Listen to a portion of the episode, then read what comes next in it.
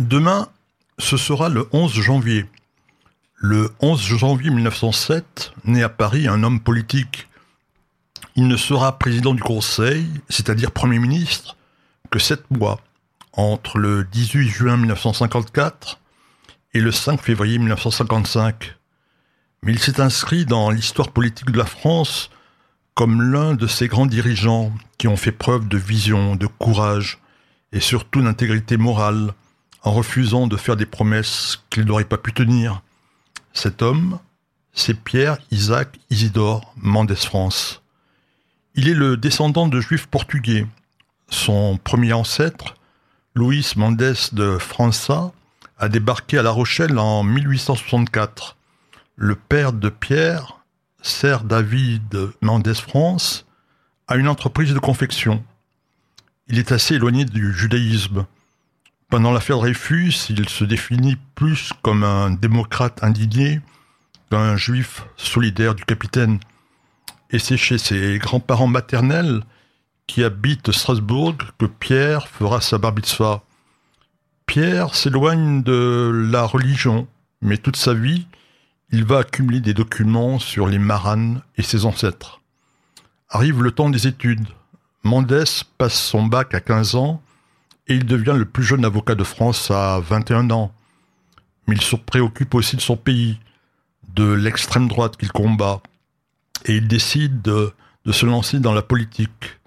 Mendès, ou PMF, comme on le surnomme, devient le plus jeune député de France à 25 ans, et ce, en 1932. Il est le seul élu du Front populaire à voter contre la présence de la France aux Jeux olympiques qui se tiennent à Berlin en 1936.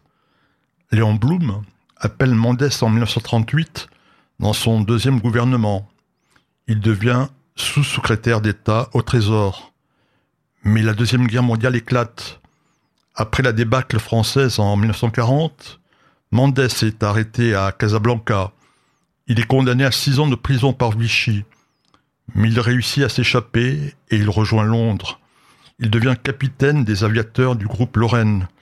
De Gaulle lui confie après la libération le ministère de l'économie nationale du gouvernement provisoire. Le 18 juin 1954, le président de la République, René Coty, appelle PMF à Matignon.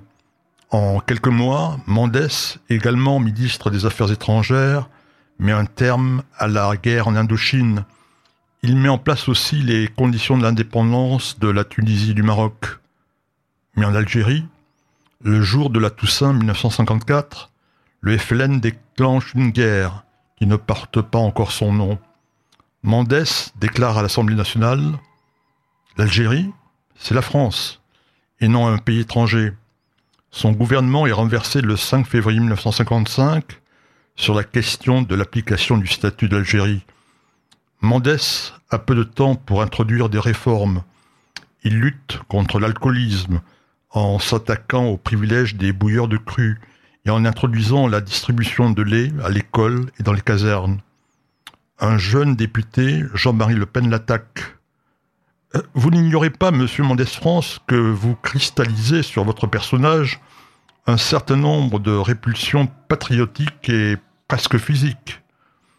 Passé dans l'opposition, PMF s'oppose systématiquement à De Gaulle, qui arrive au pouvoir en 1958. En mai 1968, on le voit au stade Charletti. Pour beaucoup, il représente le recours, mais il décide de ne pas prendre la parole. Il déçoit. Quelques semaines plus tard, Mendès France perd son siège de député. En 1969, Gaston Defer lui demande de faire un ticket avec lui pour la présidentielle, mais ils n'obtiennent que 5% des voix. La carrière politique de Mendès est derrière lui. Il va désormais se consacrer à la recherche de la paix au Proche-Orient. Pendant la guerre des six jours, il a dénoncé l'attitude de De Gaulle. C'est une trahison. Il estime, dans un premier temps, qu'Israël ne doit pas évacuer les territoires si les Arabes refusent la paix mais il est déçu par le pourrissement de la situation au Proche-Orient. Mendès prend l'initiative d'organiser à partir de 1976 des rencontres secrètes entre des Israéliens et des Palestiniens, alors qu'à l'époque, Israël interdit à ses ressortissants tout contact avec l'OLP, mais ces réunions ne donnent rien de concret. Le 19 novembre 1977, Mendes est à Tel Aviv pour un colloque. Le même jour, Sadat atterrit en Israël. Quelque temps auparavant, Mendes avait transmis ce message aux dirigeants égyptiens. Il est temps, il est temps d'échanger la paix contre les territoires. En 1982 éclate la guerre du Liban. Le 3 juillet, Mendes signe une tribune dans Le Monde avec deux anciens présidents du Congrès juif mondial pour appeler à la coexistence entre Israéliens et Palestiniens. Ce sera le dernier combat pour la paix mené par Mendes France.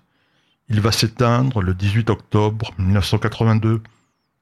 Sa seconde femme, Marie-Claire, qui était la cousine de Jean-Jacques Servan Schreiber, le fondateur de l'Express, avait résumé en ces termes les relations de Mendes avec son judaïsme. Mendes était juif. Il s'assumait en tant que juif, mais ce n'est pas parce qu'il était juif qu'il faisait ou ne faisait pas telle chose. Il a souffert de l'antisémitisme avec, euh, je vais dire, sérénité. Il n'était passionniste, mais je ressens exactement, comme lui, les choses, comme des juifs laïcs auxquels il importe qu'Israël vive en paix et en sécurité.